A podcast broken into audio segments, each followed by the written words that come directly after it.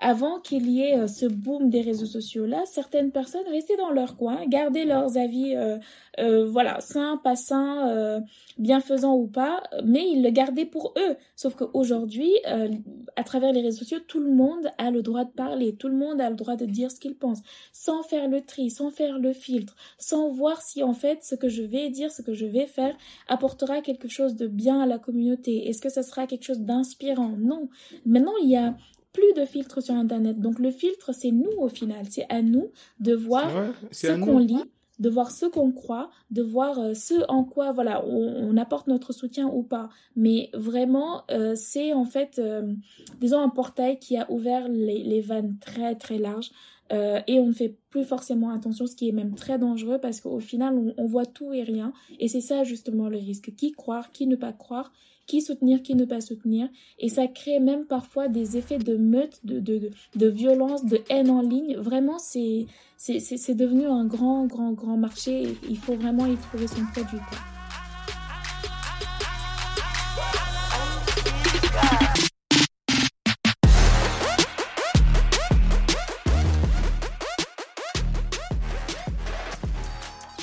Salam Ziyar, bonsoir à tous et à toutes, j'espère que vous allez bien. Ici your boy Abib Sal et Cyril Maud Sal. Bienvenue pour un nouvel épisode du Cercle d'Influence Podcast, votre cercle qui s'inspire à inspirer avant d'expirer. C'est avec un grand honneur que je reçois aujourd'hui sur le cercle ma chère Martine Nero Diouf, qui est fondatrice de Ikarange, un podcast et un cabinet de conseil qui a pour objectif de permettre aux auditeurs de comprendre les notions tournant autour de la protection des données personnelles et de se familiariser avec les bons gestes et pratiques leur permettant de faire d'Internet un usage sûr et vertueux. Martine, bienvenue au cercle. Merci, euh, merci à toi, Philippe. Enchanté. Enchantée. Euh, notre chère mouroise, quoi. Exactement. Et très La fière. représentante d'humour, quoi. Oui, c'est sûr. Euh, non, en tout cas, ouais, c'est, c'est, c'est un grand honneur pour moi. J'ai suivi euh, pas mal de tes podcasts sur les, le numérique, sur la confidentialité, et c'est assez intéressant. Mm. Donc, pour les gens qui nous écoutent, est-ce que tu peux nous présenter brièvement ton parcours et ce que tu fais en ce moment? Oui, bien sûr, avec plaisir. Alors déjà, merci Abib pour euh, l'invitation. C'est vraiment un plaisir d'être aujourd'hui l'invité de Cercle d'influence. Euh, alors moi, c'est Martine Diouf. Je suis mouroise, comme tu l'as mentionné à l'instant. Euh, donc, euh, je suis euh, cofondatrice de Ikarange, comme voilà, comme indiqué tout à l'heure. C'est un cabinet de conseil, mais également un podcast qui traite des sujets relatifs à la protection des données personnelles et à la cybersécurité. Donc j'ai fait mes études et presque tout mon cursus universitaire et scolaire donc à entre Bourg et Saint-Louis, plus précisément à l'université Gaston Berger. Coucou au passage à tous les Sanarois. Et euh, j'ai terminé donc mes études ici en France euh, en master en droit des numériques. Puis après, voilà, j'ai continué avec une spécialisation en protection des données pures parce que voilà, c'était vraiment une, une spécialisation en tout cas qui m'intéressait énormément. Et euh, aujourd'hui, en parallèle de toutes ces activités-là, avec Ikarangue, je travaille donc au sein d'un groupe bancaire français en tant que juriste en contrat informatique et protection des données personnelles. Ah, super, super. Mais en fait, je suis curieux. Comment t'es passé de juriste à un spécialiste des, des données personnelles? Alors, en fait, euh, déjà, la, protection des données personnelles n'exclut vraiment pas le droit pour même dire que c'est, en fait d'abord du droit. Euh, la, la protection des données personnelles euh, regroupe en fait beaucoup de sujets, c'est-à-dire un volet en fait juridique, un volet qui est aussi technique ou technologique, mais aussi un- beaucoup de, euh, de, de en, côté en tout cas très opérationnel. Donc vraiment avec euh, comment fonctionnent les technologies, comment fonctionnent, euh, disons, les outils que nous utilisons, comment fonctionnent et interagissent les plateformes sur lesquelles nous allons sur Internet. Et donc toutes ces actions-là, quand bien même sont très axées aussi technologie, nouvelles technologies et autres, euh, doivent quand même être encadrées par, par le droit, comme bien sûr bien d'autres aspects, hein, comme le droit de la famille, etc., le droit pénal. Et donc c'est ce qui fait que le droit se marie très bien avec la protection des données personnelles et qui fait qu'aujourd'hui il y a des spécialisations en protection des données personnelles, donc avec que des juristes d'ailleurs. Ok, super, mhm. super. Oui, tu as parfaitement raison. Mais euh, je suis un petit peu intéressé par les données personnelles. Bon, comme, comme tu sais mieux que moi, que nous vivons dans un monde où l'information maintenant est devenue euh, le nouvel or noir. Quoi. Donc, euh, avant, dans les années 90, début 2000, mhm. c'était on parlait du pétrole, du gaz. Maintenant, mhm. la donnée est, est devenue une denrée assez essentielle pour le développement et pour l'émergence de différents pays. Et on a mhm. aussi vu ce qui s'est passé en 2014 avec euh, Cambridge Analytica, qui mhm. est une entreprise britannique spécialisée dans la gestion des données, qui a, je pense, euh, qui a arnaqué, entre guillemets, les données de plus de 87 millions d'utilisateurs Facebook afin d'influencer les intentions de vote, de manipuler des tendances boursières, ce qui a amené, après les élections de 2016 euh, des États-Unis d'Amérique, pas mal de débats sur la notion des données personnelles et comment elles doivent être mm. utilisées. Donc, d'après ton expérience, comment un utilisateur simple peut protéger et se protéger euh, des, des, différentes euh, arnaques, des différentes possibilités d'avoir ces données utilisées par des organismes tiers. Comment on peut se protéger et comment on peut garder notre confidentialité et notre privacy mm. dans un monde où tout est rendu public tout le monde cherche à avoir nos données exactement. Oui. euh, c'est une très intéressante question, Habib, et je pense que euh, il y a différentes, euh, différentes, en tout cas, moyens, différents moyens qui permettraient de, de parvenir à cela. La première chose, et c'est très bien d'ailleurs que tu l'aies bien souligné, c'est que la protection des données personnelles est d'abord une question, euh, en fait, une chose qu'on doit nous-mêmes garantir pour notre propre compte. Euh, il y aura tout à fait des lois à chaque fois, il y aura, voilà, en tout cas une législation bien encadrée qui viendra réprimer euh, l'usage qu'on peut faire des données, entre autres. Mais la première et meilleure des protections par rapport à nos données personnelles, c'est celle que nous faisons par rapport à, à ces données-là nous-mêmes.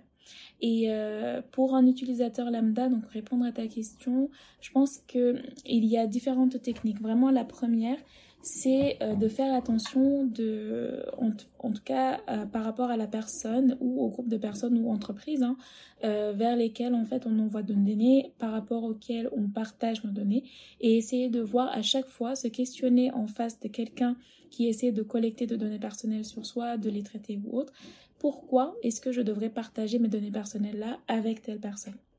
Donc déjà vraiment s'informer, essayer de ne pas hésiter à poser des questions à l'entreprise. Comment est-ce que vous traitez mes données personnelles là Et dès lors que la réponse qui est apportée n'est pas suffisante ou n'est pas rassurante, ne pas en fait hésiter à refuser de partager certaines données personnelles là avec euh, ces entités ou avec ces personnes. La deuxième euh, solution, ce serait plutôt d'adopter, disons, une, euh, une certaine hygiène numérique. Euh, c'est-à-dire vraiment veiller au type d'informations que nous diffusions via nos réseaux sociaux, parce que il faut quand même protéger sa vie privée et le premier moyen de protéger sa vie privée, c'est de faire un tri sur les informations que je rends privées, publiques ou autres. Et le deuxième moyen, c'est bien sûr de faire attention à, euh, c'est-à-dire au système par, grâce auquel on sécurise les accès à nos comptes. Essayer de choisir des mots de passe qui sont robustes, qui ne sont pas en tout cas euh, euh évidentes à deviner pour un, quelqu'un lambda qui essaierait d'accéder à nos comptes de le pirater. Essayer également de renouveler le mot de passe euh, d'accès à nos comptes très très souvent, très fréquemment. Et bien sûr, essayer d'éviter euh, de euh, voilà de télécharger certains contenus qui sont illicites, essayer d'éviter d'aller ou de naviguer sur des sites qui voilà sont pas très bien recommandés. Donc bref, c'est vraiment euh, des, euh, des, des, des, disons, des moyens simples qui sont accessibles à tous au final, qui permettraient, je pense, quand même à un utilisateur lambda de protéger ses données personnelles. Ok, donc en résumé, mm. utiliser des passwords compliqués, pas des dates de naissance ou des, noms ou des prénoms. Le nom de son chien. Ok, ok. En même temps, prendre en compte un petit peu du, du règlement intérieur de, du site ou de l'application que tu utilises. Mm-hmm. Et aussi, ouais, et aussi euh, se familiariser aussi avec les lois et règlements en vigueur. Ok, mais d'une part, je pense qu'on en a parlé en off, c'est que la responsabilité, elle est partagée, que ce soit au niveau du consommateur, de l'utilisateur final, mais aussi au mhm. niveau des organismes, des, des entreprises euh, qui développent ces réseaux sociaux ou qui mettent en place euh, et collectent ces données personnelles. ça nous est déjà arrivé tous d'entrer dans un site web et de voir cookies acceptés ou non, refusés, ou d'ouvrir un nouveau compte et et tu vois un bouton accepter, mm. lire le règlement intérieur, on vient, on accepte directement sans pour autant lire. Sans lire.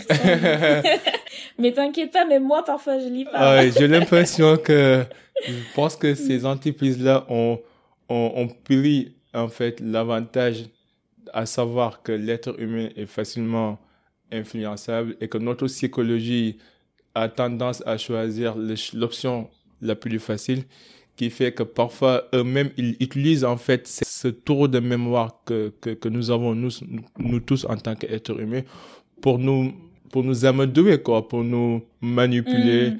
parce que derrière ils peuvent dire que l'utilisateur a accepté les cookies l'utilisateur a, a, a, accepté les termes et conditions mais en réalité mm-hmm. est-ce que ça n'aurait pas été plus facile si il y avait un autre moyen de comprendre les, tenants et les aboutissants sans pour autant lire euh, un règlement intérieur de cinq pages ou, bien accepter des cookies euh, En fait, je pense que par rapport aux entreprises, euh, il y a deux manières de faire. La première, ce serait vraiment de de, de, renforcer les dispositions en fait qui permettraient de sanctionner certaines actions euh, que voilà ils seraient tentés de mettre en place pour pouvoir juste exploiter le plus de données, en savoir plus sur les, les consommateurs et toujours être plus intrusif.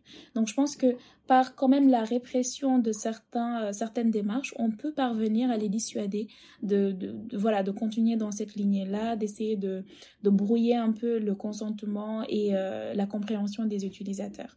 Mais le deuxième moyen, je pense, et qui euh, serait très certainement beaucoup plus, beaucoup plus efficace, c'est la communication. C'est-à-dire que aujourd'hui, les entreprises voient euh, en tout cas le, respect, la, protection des données personnelles comme une entrave à leur business. Et ça, c'est très problématique parce que on sait que, disons, la raison d'être d'une entreprise, c'est de faire du business, c'est de faire du chiffre, c'est d'être connu, c'est d'avoir un vrai marché, un vrai cadre dans lequel, voilà, ils seraient sollicités et pourraient générer des revenus, ce qui en soi est très noble. Mais en l'occurrence, il faut vraiment leur montrer que vous pouvez allier les deux. Vous pouvez protéger les données personnelles de vos utilisateurs et consommateurs de produits sans pour autant euh, heurter votre business et même aller plus loin en leur disant que le fait de tout simplement protéger les données personnelles de vos utilisateurs fait qu'en fait vous gagnez doublement parce que non seulement vous avez un système en tout cas voilà qui est assez assez sécurisé et derrière vous avez gagné et la confiance des consommateurs et la confiance des partenaires potentiels. Pourquoi? Parce que aujourd'hui on est, voilà, toi et moi, des consommateurs lambda. Euh, face à deux entreprises, euh, une en fait où euh, la politique est vraiment très opaque par rapport à la protection de tes données personnelles et à leur traitement, et une deuxième par rapport à laquelle bah, tout est très transparent, ils te disent qu'on n'a pas besoin de telle ou telle donnée parce que voilà, on te, livrera directement, donc limite on a besoin de ton nom et ton adresse, que nous conservons tes données dans un système très, sécurisé par rapport à notre politique, on est très transparent. Laquelle est-ce que tu préférerais? Forcément, je pense que ce serait en tout cas en, toute logique la, deuxième. Voilà. Donc c'est un argument qui au final peuvent rentrer dans leur panier par rapport au fait que ça attire des utilisateurs qui sont, et disons-le, les utilisateurs, les consommateurs de ce 21e siècle sont très très très regardants par rapport à la, au traitement de leurs données personnelles, par rapport juste à la protection de leur vie privée. Donc, il faut communiquer auprès des entreprises et des entreprises publiques comme privées d'ailleurs, euh, pour bien sûr leur faire savoir que protéger les données personnelles de vos, de vos consommateurs, de vos clients, est un moyen de faire monter votre business. Et le deuxième moyen, bah, c'est par rapport aux au, au potentiels partenaires. Aujourd'hui, toi comme moi, encore une fois, je pense que nous serons beaucoup plus enclins à travailler avec un partenaire qui est aussi transparent, aussi clean euh, dans sa manière de gérer les données personnelles de ses clients, dans sa manière de gérer et sécuriser son système d'information, plutôt que d'aller travailler avec un partenaire bah, par rapport auquel on n'a aucune visibilité sur ces aspects-là qui aujourd'hui sont d'envergure. Si aujourd'hui se présente un, un, appel d'offres, en fait, je pense que de ces deux entreprises-là, celle qui est beaucoup plus compliant par rapport à la protection de ces données personnelles gagnerait le marché. Parce qu'aujourd'hui, la protection des données personnelles est, disons, un, un point d'envergure mondiale. Tout le monde s'en soucie. Pas seulement que les consommateurs sénégalais, mais en Afrique, en Europe, en Asie, tout le monde fait attention à ces données personnelles. Donc, je pense que vraiment, il faut changer le discours par rapport aux entreprises, leur montrer que faire marche avec la protection de données personnelles est un moyen vous-même de grow up. Et euh, je pense que de cette manière-là, ils feront beaucoup plus attention et permettront bien sûr d'avoir de, une certaine démarche beaucoup plus vertueuse à l'égard de nos, de nos données personnelles. Oui, tu as parfaitement raison. En même mm. temps, euh, l'autre aspect, c'est par exemple, dans les réseaux sociaux, euh, il y a beaucoup de, de comptes anonymes qui sont gérés par des centres de propagande. Je pense que l'autre jour, j'ai lisé un article de sur yahoo.com. Je pense que c'est mhm. l'un des représentants de Twitter ou X maintenant qui disait que en fait 80% des euh, des sites de propagande politique qui sont sur Twitter sont gérés par des centres de propagande russes en fait. Et leur objectif c'est quoi? C'est de susciter c'est de susciter des débats entre les démocrates et les républicains mm. pour que derrière cette division, derrière cette mascarade, la Russie va en profiter pour gagner plus d'influence parce que ils ont compris que maintenant, au lieu d'envoyer des armes nucléaires ou de faire... Euh, de, Tout se passe sur, sur les. D'investir dans des armes, en fait, destructrices, ils ont compris qu'avec TikTok, avec Twitter, avec Facebook, tu peux partager mm-hmm. des informations fausses qui vont susciter une certaine division entre les, les, les, les, les peuples de du, du, même pays. Et derrière cette mm-hmm. division, ça peut créer en fait euh, une discorde totale. Que c'est comme si tu détruis en fait euh, le pays à l'intérieur, quoi, sans que personne ne sache mm-hmm. exactement qui est derrière. Exactement. Pour dire que maintenant les réseaux sociaux est un outil puissant de propagande, de destruction massive, un peu comme les bombes nucléaires. Mais sauf que ça se passe de manière incognito, personne n'en prend en compte. Et c'est ça l'arme fatale. Hein. Moi, je pense que cette arme-là est, fatale parce que tu t'en pas, tu, tu t'en rends pas compte, en fait. C'est comme la politique d'assimilation de, de certains colons à l'époque où tu viens, on change ta manière de parler, ta manière de, de, de, de, t'habiller, et puis avant que tu saches ce qui se passe, c'est, tu te comportes comme un français, comme un américain ou comme un portugais. C'est bon, tu es assimilé. t'es assimilé, c'est bon. C'est vrai. Ouais, exactement. Ouais. Donc, je pense qu'en réalité, c'est, euh, c'est une réalité, hein. elle est déjà présente. Disons que ce système-là a déjà été utilisé pour beaucoup d'autres situations, même pour certaines qu'on a, voilà, qu'on n'a plus en mémoire.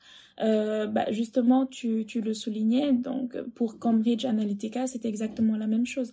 Ils ont instrumentalisé les réseaux sociaux pour essayer non seulement de collecter des données personnelles sur euh, ceux qui répondaient aux sondages, pour essayer de voir quelles seraient les intentions de vote et pousser par la suite, euh, disons, euh, un candidat par rapport à l'autre via différents moyens, comme actuellement c'est également le cas au sujet voilà de la guerre euh, en Ukraine avec euh, avec la Russie. Donc je pense que la, la solution en tout cas pour se prémunir de tous ces effets-là, c'est vraiment de faire attention aux informations euh, que nous acceptons de, en tout cas volontiers de croire parce que parfois on ne fait vraiment pas de filtre, on y va disons les yeux bandés, mais aussi essayer de vérifier l'information je pense que ça reste en tout cas le, moyen le plus euh, basique pour pouvoir vraiment euh, juger de si oui ou non on accorde sa confiance à telle information que j'ai bien reçue.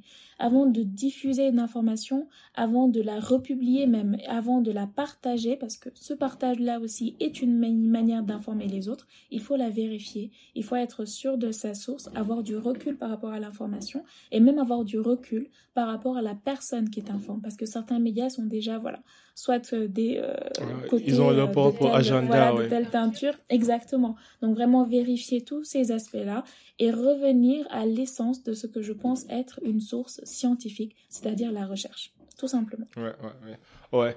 Et l'autre aspect aussi que je, que, que je voulais te, te parler, c'est euh, quelles sont les lois et règlements qui sont en vigueur en ce moment et comment à la fois au niveau utilisateur final et au niveau aussi euh, entreprise génératrice de données, comment on peut se prémunir au vu de ces lois et ces règlements en vigueur?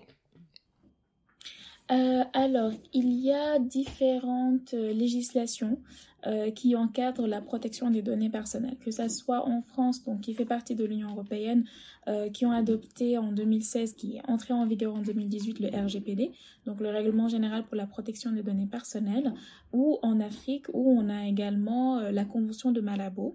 on a également au niveau local, par exemple dans le cas du Sénégal, on a une loi qui, qui existe depuis 2008, janvier 2008, et qui protège également euh, comme tu le mentionnes, les deux parties, donc à savoir les consommateurs, euh, mais également les entreprises qui voilà, leur donnent un certain nombre de, responsabilités.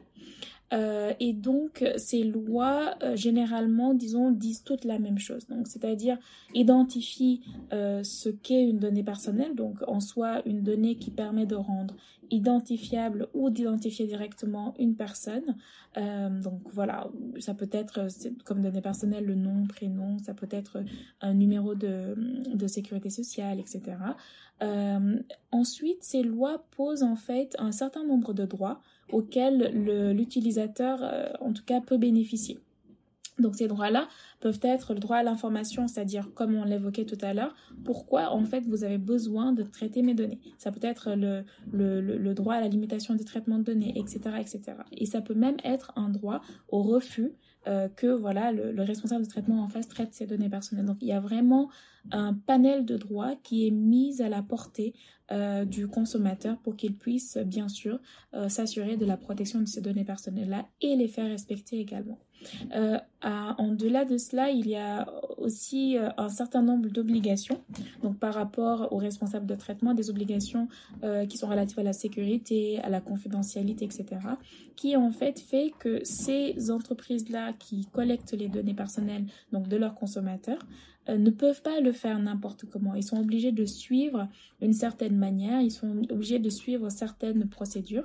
Par exemple, euh, au Sénégal, on a euh, pour les, pour les entreprises donc, qui sont responsables de traitement, on a parfois un système de déclaration. Certains traitements doivent être déclarés, validés par la CDP qui est l'autorité locale euh, de protection des données avant d'être mise en œuvre. Donc vraiment, je pense que euh, globalement, c'est de cette manière-là que les lois que nous adoptons au niveau local, au niveau communautaire ou euh, international permettent quand même de protéger les données personnelles de, de, de, vous et moi. Maintenant, parlons un petit peu de la génération Z et de la réalité actuelle du monde dans lequel nous hmm. vivons. comme tu sais, hein, je pense que nous, on est la génération Y, donc on est entre X et Z. Bon, d'une part, on est né avant l'arrivée du phénomène de l'Internet. Moi, je me rappelle bien, je suis né en 92, mhm. donc fin 92, donc je me rappelle bien l'époque où on avait des télécentres ou dans tous les quartiers. ouais. Ou dans tous les quartiers, il y avait qu'une seule télévision et que. Exactement. on, allait là-bas pour regarder les luttes de Tyson, Tafagay ou je ne sais pas quoi. je me rappelle bien à l'époque où on était tout en dehors en train de jouer au foot, en train de, de se bagarrer, de foutre le bordel mm. dans le quartier. Et puis à chaque fois qu'on dérivait, c'était pas uniquement nos parents qui étaient en fait, les responsables qui, qui nous élevaient, mais c'était tout le quartier qui nous élevait. Tout le quartier. Tu fais, tu fais une boutade, tu vas voir la tante à côté, ta voisine va te taper, après elle te ramène à la maison, ta mère te donne un deuxième round, ton père avec son gris te donne un troisième round, quatrième round. Donc, on, on vivait vraiment dans, dans une communauté, quoi. On vivait dans un village, comme la citation qui dit, ils font un village mhm. pour élever un enfant, mais c'est tout à fait vrai parce que mhm. l'enfant, en fait, est façonné par rapport à son environnement. Et on est tous, en fait, produits de notre environnement. Et du coup, avant l'arrivée des, des téléphones dans les années 2000, 2004, 2005, avant l'arrivée de l'Internet, au moins, on a, on a vécu un moment où on s'est, on s'est sociabilisé, on a découvert le monde, on a fait des heures et on a compris la ligne mhm. rouge. Et on, a fait de notre mieux pour ne pas la franchir. Donc, on a, d'une part, on est un peu chanceux, quoi. Maintenant, la génération Z, j'ai un problème avec cette génération parce que c'est des générations qui sont nées après les années 2000. qui, ont évolué dans un monde où, au lieu de jouer dehors, ils sont là devant leur écran à jouer, à parler sur, Instagram ou sur les réseaux sociaux, et ainsi de suite.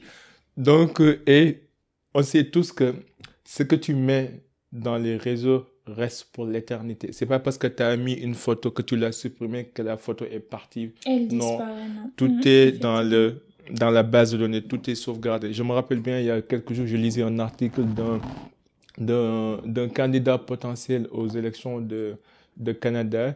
Je pense qu'il a perdu en fait euh, euh, sa candidature parce que tout simplement ils ont révélé des photos de lui quand il était au collège en train de se bourrer avec sa copine. Pour dire mm. qu'en fait, tu peux construire une réputation pendant 20 ans et puis il suffit de 5 minutes pour la ternir, quoi. Mm. Est-ce que tu peux parler un petit peu à la fois à ces jeunes-là et à la fois aux parents de ces jeunes-là pour leur, pour leur faire comprendre que l'Internet, c'est bien, ça a des avantages, mais aussi il faut le traiter de manière responsable, il faut l'utiliser de manière éthiquement et moralement responsable. Parce que mm-hmm. nous, par exemple, imagine-moi si toutes mes conneries quand j'avais 6 ans, 7 ans, 8 ans, 10 ans étaient filmées, si tout était filmé, si tout on mm. l'avait mis sur les réseaux sociaux pour l'éternité, pour l'éternité, mm mais je, je me ferai jamais respecter. Hein. Des conneries, j'en ai fait, quoi. Et je pense qu'en tant qu'enfant, tu es censé faire tes conneries. C'est de cette manière qu'on apprend. Mais mm-hmm. tu as vu au Sénégal, à chaque fois qu'il y a des propagandes ou des polémiques, euh, que ce soit des polémiques sociales ou sexuelles, des, des célébrités ou des personnalités publiques, tu mm-hmm. vois les gens mm-hmm. à travers se partager des photos intimes, des audios intimes, ainsi de suite. Comme si, quand, en fait, d'une part, tu participes à la dégradation des mœurs, en fait. Parce que franchement, mm. on a tous droit à une vie personnelle, une vie privée et une vie professionnelle. Et j'ai l'impression mm. que maintenant, les gens prennent plaisir à, à dénuder, à partager, mm. les, les, vies privées et intimes des autres. Alors que si c'était toi qui étais dans l'autre bout du, du, du, de la chose, tu n'aurais pas du tout apprécié. Est-ce que tu peux nous mm, parler un petit peu de ça, quoi, de la confidentialité, comment le monde de l'Internet pénètre notre vie intime et comment les gens mm-hmm. parfois peuvent l'utiliser de manière irresponsable pour détruire des vies? Mm, Effectivement. Et je te remercie d'ailleurs pour la question parce que je pense que c'est une vraie occasion en fait de, de, de lancer, comme tu dis, un, un message à, à, nos jeunes frères, nos jeunes sœurs. Euh, en fait, il faut vraiment partir du fait que tout n'a pas vocation à être rendu public. C'est-à-dire qu'il y a certaines choses, certains moments, certains événements, certaines discussions qui ont juste en fait euh, été faites dans le dans un cadre privé, dans un cadre restreint. Et euh, il faut aussi se dire que c'est pas parce qu'il y a Internet, c'est pas parce que voilà il y a ce réseau social là qu'au final ma vie privée doit être étalée là-dessus. Non, il y a en fait cet usage que nous devons nous-mêmes faire euh, d'Internet qui doit être un usage quand même responsable. De la même manière, donc avant de, de, de s'adresser à une personne, même à travers un commentaire, il faudrait quand même prendre le temps de se dire, mais en fait, cette personne à qui je j'ambitionne d'adresser ces mots-là, si elle était en face de moi, est-ce que je serais en capacité de lui dire exactement la même chose? Est-ce que si j'étais ensuite à sa place, j'aurais apprécié qu'on me pose ces, choses-là? Donc vraiment, c'est des notions de base. Je pense qu'il faut vraiment toujours avoir à l'esprit et ne pas se dire que l'anonymat existe euh, via les réseaux sociaux il n'y a rien d'anonyme en fait euh, sur Internet. C'est vraiment une illusion totale qu'il faut tout de suite euh, élaguer. Il n'y a rien qui ne puisse pas être retracé jusqu'à la personne qui l'a faite.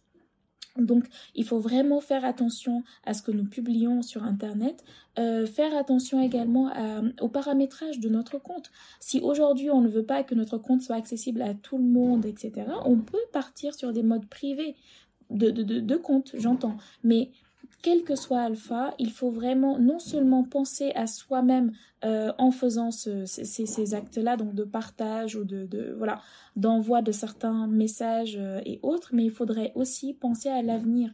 Pensez vraiment à l'effet que cela peut avoir tant sur le moral de la personne, sur sa vie, sur euh, son entourage, sur sa réputation et même sur psychologiquement, en tout cas sa santé, euh, l'impact que ces actions peuvent avoir. Parce que ça peut être isolé, quelqu'un peut très bien euh, rester dans sa chambre en rigolant, pensant que ça va être drôle, faire ce qu'il a à faire, sauf que derrière, tu crées des conséquences colossales dans la vie d'autrui. Donc il faut vraiment faire attention à ça. En tant que jeune, je pense que nous sommes tous appelés à, vraiment faire attention d'user d'internet, d'user donc des, des, apports, des bénéfices des réseaux sociaux et de cette connectivité là de manière tout simplement responsable.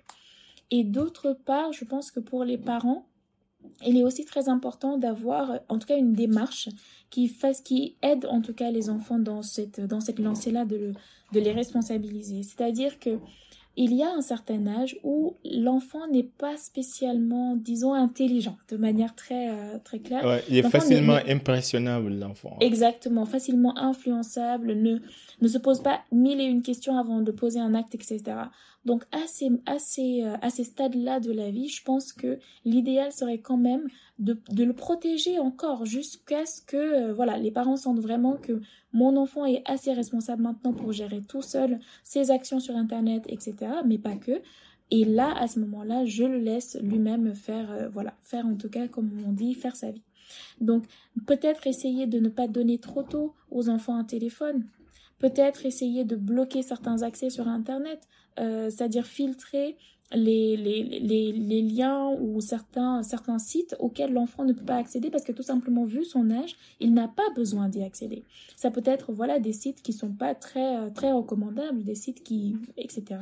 Si par exemple l'enfant a besoin de naviguer sur internet et ça c'est vrai bon disons que aujourd'hui internet quand même est une ressource infinie de savoir, une ressource infinie de connaissances et, de résultats de recherche. Donc oui, permettre certains accès voilà, à des sites euh, éducatifs ou, autres, scientifiques, mais bloquer d'autres accès ou en tout cas les restreindre à contrôle parental, ce qui fait que voilà, on devra à chaque fois euh, avoir un certain suivi de ce que fait mon enfant sur Internet. Et enfin, je pense que pour les parents, ce qui ne changera pas, qu'on ait Internet ou pas, c'est vraiment l'échange. Euh, discuter avec ses enfants, parler souvent de ce qui se passe, des phénomènes, essayer de voir quel est leur raisonnement, essayer de, guider aussi leur raisonnement, en les poussant de temps en temps quand on entend qu'ils émettent certains avis, leur dire ah attention ça il ne faut pas le faire euh, ou il ne faut pas le dire tant que tu l'as pas vérifié. Es-tu sûr de ce que tu as dit? C'est-à-dire instaurer chez eux un réflexe de vérification de l'information, un réflexe de tri dans ce qu'ils partagent ce qui fait que par la suite, ils seront beaucoup plus autonomes, en tout cas responsabilisés, euh, beaucoup plus autonomes en tout cas à pouvoir naviguer sur Internet de manière très sécurisée. Non, mais mhm. imagine si j'avais un téléphone smart à l'âge de 10 ans. Non, mais. mais non, mais imagine, imagine, imagine, à l'âge de 10 ans, tu me donnes un téléphone avec YouTube, avec de la connexion illimitée, mais je passais tout mon ah. temps à regarder des vidéos de Cristiano Ronaldo, Messi, de des vidéos de boxe. Je passais mon temps à jouer des PlayStation, du FIFA. Non, je me rappelle bien, à 2000, moi j'ai eu mon premier téléphone en 2002. Et je pense que c'était un 33 10 là. ouais. Ah bah, avec bah leur putain de sonnerie quoi. téléphone, euh, euh, je pense en seconde ou première. Hein. Ah ouais. pas très tôt non plus. Hein. Ah ouais, non, as dit, je pouvais faire rien avec, à part appeler ou recevoir un appel, c'est tout. Exactement, recevoir. Et, et, même les appels, à chaque fois, c'était les appels des parents. Et les appels des parents. Qu'est-ce que tu fais? Non, mais, c'est extraordinaire. Mais, mais mm. parfois, je compatis, franchement, je compatis à la nouvelle génération. Parce que d'une part, d'une part, ils sont pas responsables, ils sont nés dans ça. Mais moi, ce que j'ai appris, même, même moi, je vois des gens qui ont le même âge que moi ou qui sont plus âgés que moi, qui se font parfois, en fait, euh, ou qui se font parfois emporter par les réseaux sociaux. Par exemple, moi, je connais des gens qui sont dans la vraie vie bienveillants, gentils, agréables, mais parfois tu les vois sur les réseaux faire des commentaires ou débattre, surtout sur Twitter. Moi, c'est pour ça que Twitter, j'ai hé Twitter. Twitter, il est toxique. Déjà, moi, j'ai l'impression que c'est comme, c'est comme parfois tu vois quelqu'un qui est gentil et tu le vois conduire et tu le vois insulter tous les passants, tous les véhicules qui dépassent. Il sort complètement de son caractère, il est complètement colérique, mais tu te dis, mais attends, c'est qui cette personne-là? C'est pas la personne que j'ai connue, quoi. C'est pareil avec les réseaux. Je pense qu'il y a certains réseaux, ça te sort de ton caractère, ça te, ça te rend déprimé, anxieux, t'es tout le temps dans la défensive, tu essaies de répondre à tous les commentaires, et je pense pas que mentalement, physiquement, c'est pas sain pour ta santé mentale, en fait. C'est pas du tout mhm. sain. C'est pas du tout ça, non mais tu as tout à fait raison.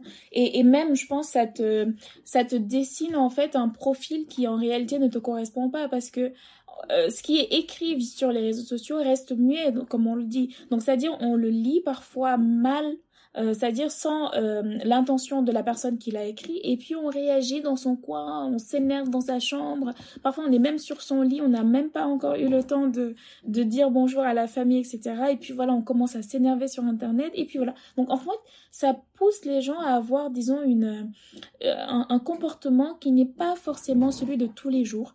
Ça crée une bulle, ça crée un, petit monde euh, tellement parfois que euh, certaines personnes peuvent même y être accro. Donc je te le disais la dernière fois, mais euh, parfois, il m'arrive tout simplement d'aller en resto avec, avec des amis et tu vois carrément des gens qui, qui, sont sortis de chez eux, qui ont dit on va passer du temps ensemble, donc voilà, manger ensemble, mais qui sont chacun sur son téléphone. Certains se permettent même, avant de manger ou de parler avec les invités avec lesquels ils sont venus, ils, se permettent de tout filmer, filmer les repas, les plats, dire coucou, etc. Avant même, en fait, de soi-même directement profiter du moment, profiter de la personne. C'est devenu une bulle et je pense que euh, effectivement, en fait, pour un usage vraiment sain, euh, il conviendrait quand même qu'on s'en décolle un peu.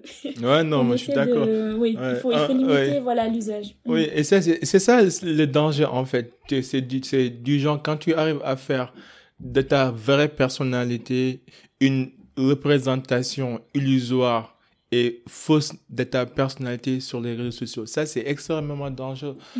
Parce que moi, avant, c'est ce que je pensais. Je pensais que si tu es en compte dans la vraie vie, ça va te répercuter sur tes commentaires sur les réseaux sociaux. Du genre, c'est comme, c'est comme dit la citation, quoi. Par exemple, imagine tu vis ta vie tous les jours et tu croises un con.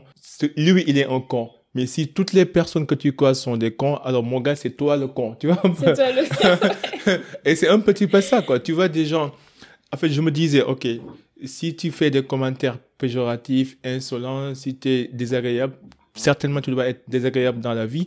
Mais après, quand j'ai vu des personnes que je, que je connais pour de vrai sortir de leur caractère parce qu'il y a quelqu'un qui a mm. commenté sur leur livre ou sur leur poste et ils se mettent dans la défensive, après je me suis dit, non mais attends, ça c'est pas, ça n'a rien à voir avec la personnalité des gens. C'est juste un mm. environnement toxique où peu importe ta gentillesse, tu, tu risques d'être enroulé quoi et tu peux rien Influencer. faire. Oui, tout à fait. Influencer. Et, et, et même pour euh, renforcer ce que tu dis, en fait, Internet et surtout les réseaux sociaux ont offert en fait une tribune beaucoup plus large euh, à des gens qui auparavant n'y étaient pas tout simplement. C'est-à-dire que avant qu'il y ait euh, ce boom des réseaux sociaux là, certaines personnes restaient dans leur coin, gardaient leurs avis euh, euh voilà, sains, pas sains, bienfaisants ou pas, mais ils le gardaient pour eux. Sauf qu'aujourd'hui, à travers les réseaux sociaux, tout le monde a le droit de parler, tout le monde a le droit de dire ce qu'il pense, sans faire le tri, sans faire le filtre, sans voir si en fait ce que je vais dire, ce que je vais faire apportera quelque chose de bien à la communauté Est-ce que ce sera quelque chose d'inspirant? Non. Maintenant, il y a plus de filtres sur Internet. Donc le filtre, c'est nous au final. C'est à, nous de voir ce qu'on lit, de voir ce qu'on croit, de voir euh, ce en quoi voilà on, apporte notre soutien ou pas. Mais vraiment, euh, c'est en fait, euh, disons, un portail qui a ouvert les, les vannes très très larges. Et on ne fait plus forcément attention, ce qui est même très dangereux parce qu'au final, on, on, voit tout et rien. Et c'est ça justement le risque. Qui croire, qui ne pas croire qui soutenir, qui ne pas soutenir. Et ça crée même parfois des effets de meute, de, de, de, violence, de haine en ligne. Vraiment, c'est, c'est, devenu un grand, grand, grand marché. Il faut vraiment y trouver son produit, quoi. Non, non. En même temps, moi, ce que j'avais pas à comprendre, c'est que comment quelqu'un peut se réveiller. Par exemple, moi, je commente jamais sur les réseaux sociaux. Et même si j'apprécie, hein, si j'apprécie un truc, je clique sur le bouton like ou je commente avec un emoji, avec un emoji du genre comme ça, bien fait. Et je sais, je poste et je ghost. Je poste et je gosse. C'est mon principe, quoi? Parfois, tu lis un article sur Web, mais tu vois les mêmes personnes qui commentent sur tous les articles. sur Instagram, tu vois des gens qui commentent sur toutes les publications. Mais après, je me demande, mais attendez, vous, vous n'avez pas de vie. Moi, moi vous n'avez pas de vie. D'où est-ce que vous trouvez le temps Où est-ce que vous trouvez le temps de faire ça? Moi, déjà, je demande parfois à Dieu de, de prolonger ma journée pour que je puisse faire tout ce que j'ai à faire. Finir, oh, Extraordinaire. Mais je me dis, mais comment vous faites, quoi En même temps, ce qui est fou, c'est que les, ces gens-là sont illusoires. Ils vivent dans l'illusion. Parce que imagine, tu dis des mots péjoratifs à un lutteur à un combattant, à un boxeur, et que tu sais que même toi, au fond de toi, dans la vraie vie, ce mec va te casser le couilles. Jamais, tu Désolé du terme. Dans la vraie vie. non, mais, mais c'est extraordinaire, quoi. C'est fou, c'est fou. Non, mais, mais, mais je sais bien, en tout cas, je pense que ces gens-là, ils vont, la vie va trouver un moyen de les éduquer, quoi. Parce que je pense qu'il y a un ah, décalage entre la vie réelle et la vie des réseaux sociaux. Et parfois, les gens oublient que, oublient que la vraie vie, ça se passe, en fait, hors des réseaux, quoi. La life happens out mm. of the social media. Mm. Mais mm. quoi. Mais c'est extraordinaire. C'est extraordinaire. Là, là, euh, j'ai quelques questions personnelles d'introspection avant qu'on boucle mais, euh, mais je pense qu'on a abordé tout ce qu'on pourrait aborder sur la partie protection des données. Ou bien tu as d'autres choses à rajouter ou... Euh, je pense effectivement qu'on a, qu'on a tout dit. Euh, le seul point, pour moi en tout cas, ce serait juste de lancer un dernier appel, surtout à, à tous les experts en la matière qui sont dans la diaspora. C'est vraiment mon, disons, mon, mon petit combat. C'est vraiment faire en sorte que ceux qui ont quitté euh, les pays d'Afrique et dans notre cas en tout cas qui ont quitté le Sénégal, qui sont venus ici se former, qu'ils n'oublient pas qu'ils ont également leur influence, leur, euh, leur, leur expertise, leur, leur capacité, leurs compétences à mettre au profit de notre pays, euh, que ça soit dans la protection de données, que ça soit en matière de cybersécurité. Vraiment, n'hésitez pas à, à essayer de, de garder un œil sur ce qui se fait, essayer de contribuer à votre manière. Je pense que c'est un devoir patriote auquel euh, vraiment tout le monde devrait, euh, devrait contribuer. Ouais, oui, t'as pas fait ma raison. On n'a pas parlé aussi d'un peu des VPN, là, les Virtual Net, Private Network, ou, ou bien mm. il y a des applications aussi qui te permettent de contrôler un peu, euh, de protéger en fait ton serveur et de faire sorte que il y aura pas de communication entre ton IP ou ton ordinateur avec les avec les réseaux locaux ou le réseau international. Ça aussi, je pense, c'est des, choses à prendre en compte euh, parmi les recommandations à, à appliquer quand il s'agit de se protéger et de protéger ses données personnelles. J'ai entendu aussi, il y a des réseaux sociaux pour ça, euh, non pas un réseau social, mais je veux dire, il y a l'application Signal, c'est ça, Signal, non? Mhm. Signal, c'est un peu... oui, Il, y a, il y a différentes applications euh, de messagerie, hein, notamment parce que Signal était une application de messagerie qui, euh, disons, sont un peu plus vertueux en matière de protection de données personnelles et surtout beaucoup plus transparents euh, par rapport à, leur système de fonctionnement et par rapport à la manière dont ils traitent et, et accèdent à nos données. Donc oui, il y en a qui sont plus privilégiés, comme tu le dis, euh, Signal par rapport à d'autres, comme par exemple WhatsApp, où vraiment euh, il y a beaucoup, euh, beaucoup, beaucoup à dire. Donc oui, je pense qu'il y a aussi beaucoup de communication à faire autour de ces réseaux sociaux-là. Essayer d'en recommander selon notre expérience, celle qui nous semble en tout cas beaucoup plus éthiquement correcte et, euh, et essayer voilà, d'en parler euh, au plus grand euh, nombre possible. Qu'est-ce que tu as pensé quand Macky Sall a coupé l'Internet et les données mobiles au Sénégal? Est-ce qu'il est qu avait le droit?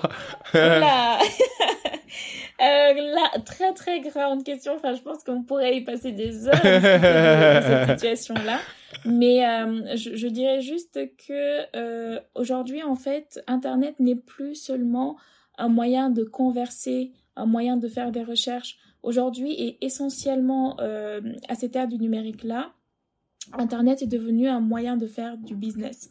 Internet est devenu un moyen euh, de, en tout cas, de partager des informations, de garder des liens entre des membres de famille qui sont loin. Donc, je pense que on perd tous, tant l'État, les entreprises que les particuliers, à euh, essayer de restreindre Internet, essayer de bloquer certains accès, etc. parce que tout le monde y perd au final, l'économie y perd parce que les entreprises, voilà, par rapport à, leur connectivité qui en tout cas aider leur chiffre d'affaires, euh, c'est un peu au rabais, sont un peu au rabais. Euh, les particuliers en souffrent parce que voilà, il y a aussi euh, quelques auto-entrepreneurs qui, grâce à Internet, font du chiffre. Il y a des personnes qui euh, tout simplement gardent le contact avec leurs proches qui sont loin, qui s'inquiètent, etc.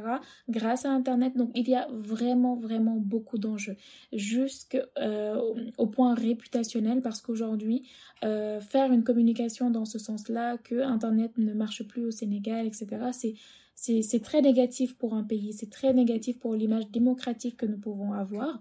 Donc je pense que dans tous les cas, tout le monde y perd et euh, c'est vraiment pas une solution à privilégier. Donc peut-être éviter, euh, éviter ces situations-là à l'avenir. Ah ouais, ouais, c'est bien dit, ouais. Au, moins, tu t'es pas, t'es, pas partisane de Macky Sall. Ah je, je, suis partisane de personne. Dans ce cadre-là, je pense que je suis plutôt partisane Moi aussi, je suis partisan de personne, mais. Non, mais t'as pas fait de ma raison. Moi, ça m'a choqué.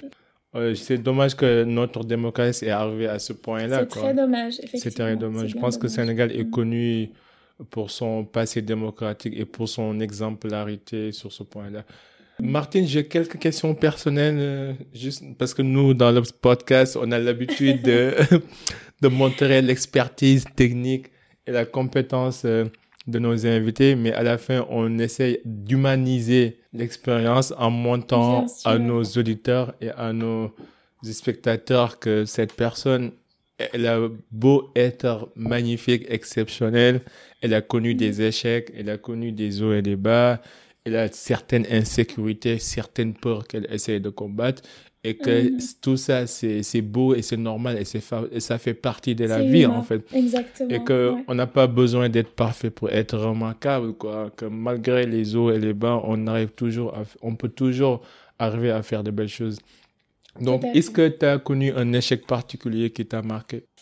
Euh, si j'ai connu un échec euh, oui oui, oui j'en ai connu un. Bon après, que certains ne considèrent pas euh, comme vraiment un échec, mais je pense que pour moi, oui, c'était euh, c'est une période en fait où on a un peu accumulé les échecs, si tu veux. Ah ouais, j'en connais euh, quelque chose là. oui, en fait, à l'époque, en, en, 2000, en 2017, je pense, 2017-2018, en fait, j'avais représenté le, mon université, donc l'UGB, à un concours africain de procès simulés au Ghana. Et euh, on était vraiment prêts à, à, revenir en fait avec la coupe. On a travaillé des soirs et des soirs pour vraiment y arriver. Et surtout, euh, on, on, était prêts. On se disait vraiment que cette année, ça sera l'année de l'UGB parce que ça faisait quand même, euh, je pense, deux ans que l'UGB n'avait pas remporté ce, concours africain-là. Et on est revenu troisième. On est revenu troisième et non seulement on n'a pas eu vraiment ce qu'on souhaitait, mais en plus de cela, on est revenu à un moment où, en fait, dans mon, dans mon université, ma section avait décidé de faire une année blanche, de décréter une année blanche parce que voilà, il y avait beaucoup de perturbations, etc. Et en fait, ça a donné un sentiment d'échec total, mais vraiment sur, sur tous les plans. C'est vraiment, comme je te disais, une accumulation d'échecs.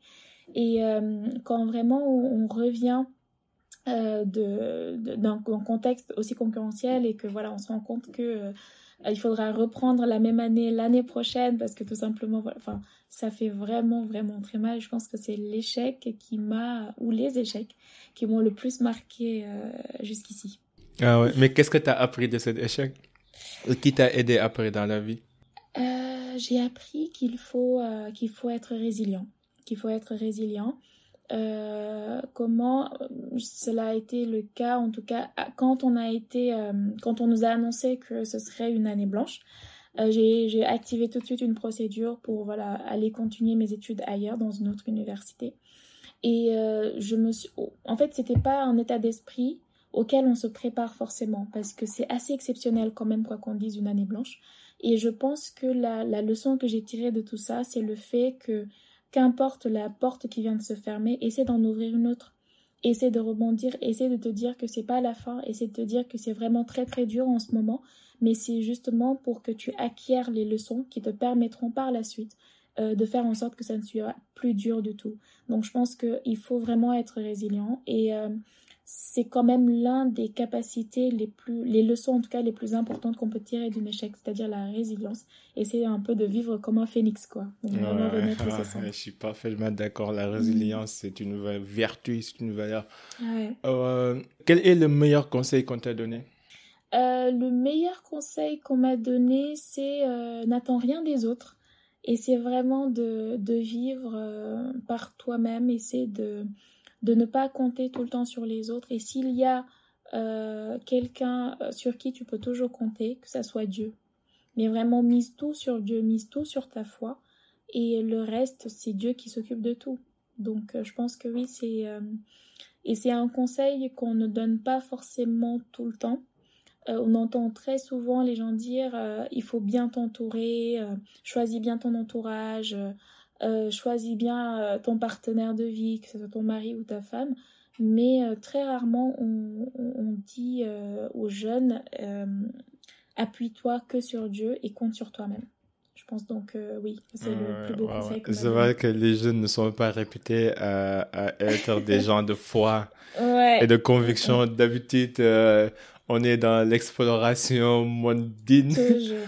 Et après, quand on commence à atteindre euh, les quarantaines, les cinquantaines, euh, exactement. on voit que la mort se rapproche. C'est, on commence à changer là. C'est à ce moment qu'on devient sage. on devient sage. Vous nous voyez avec nos chapelets. On part à la mosquée. On porte des tenues traditionnelles. Ouais.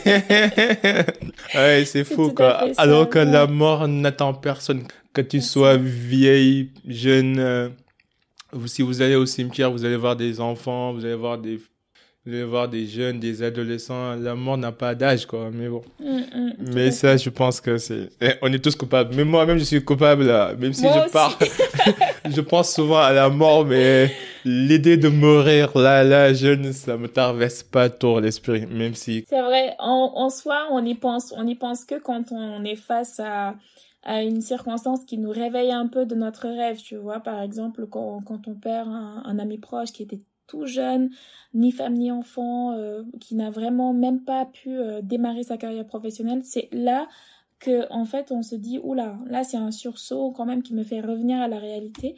Mais deux trois mois après c'est reparti on va la vie reprend son cours fou, exactement donc je pense que c'est c'est l'être humain qui est comme ça. Non c'est euh, heureusement que l'être humain est doué de la faculté d'omission. Imagine si on n'oubliait pas. Ah, ah ce ah, serait difficile ce serait impossible. Euh, quel est le pire conseil qu'on t'a donné? Euh, le pire conseil qu'on m'a donné, je pense, c'est en matière financière. Euh, mhm. euh, quand, quand, en fait, face à une dépense ou à une situation, tu sais, tu as toujours quelqu'un à côté de toi ou quelqu'un qui, qui te dit non mais one life, vas-y, profite, fais-toi plaisir, tu le mérites, nanana. Et c'est à ce moment-là que tu te dis bon allez je vais je vais suivre son conseil, je vais je vais investir dans ceci euh, euh, ou euh, dépenser pour cela etc. Et par la suite quand même quand tu prends le temps en tout cas de, de réfléchir tu te dis oula j'ai j'ai ouais j'ai pas été très malin donc euh, oui je pense que les, les, les pires conseils c'est vraiment ça quand vraiment quelque chose euh, te pousse à faire une action tout de suite comme ça dans la spontanéité il faut toujours franchement prendre un peu de recul et se dire une décision il n'y a pas de il a pas de flashback donc il faut vraiment que je la prenne avec un peu plus de sérénité et essayer de euh, d'éviter les dépenses compulsives essayer d'éviter aussi les, les, décisions compulsives mm. est-ce que tu as une peur une peur ou une insécurité que tu essaies de combattre? Euh, je pense que c'est la peur de l'échec la peur de l'échec. Tu sais, quand, quand tu prends vraiment à cœur les projets que tu mets en place et que euh, voilà, tu, te dis que en fait là, j'ai ok, ça y est, je, me suis moi-même hypée, je suis, je suis prête, euh, mais que tu commences à voir arriver des obstacles et tu te dis oula peut-être qu'en fait mon projet il tiendra pas peut-être que l'impact que je voulais je l'aurai pas etc et que tu te poses mille et une questions que tu commences à douter.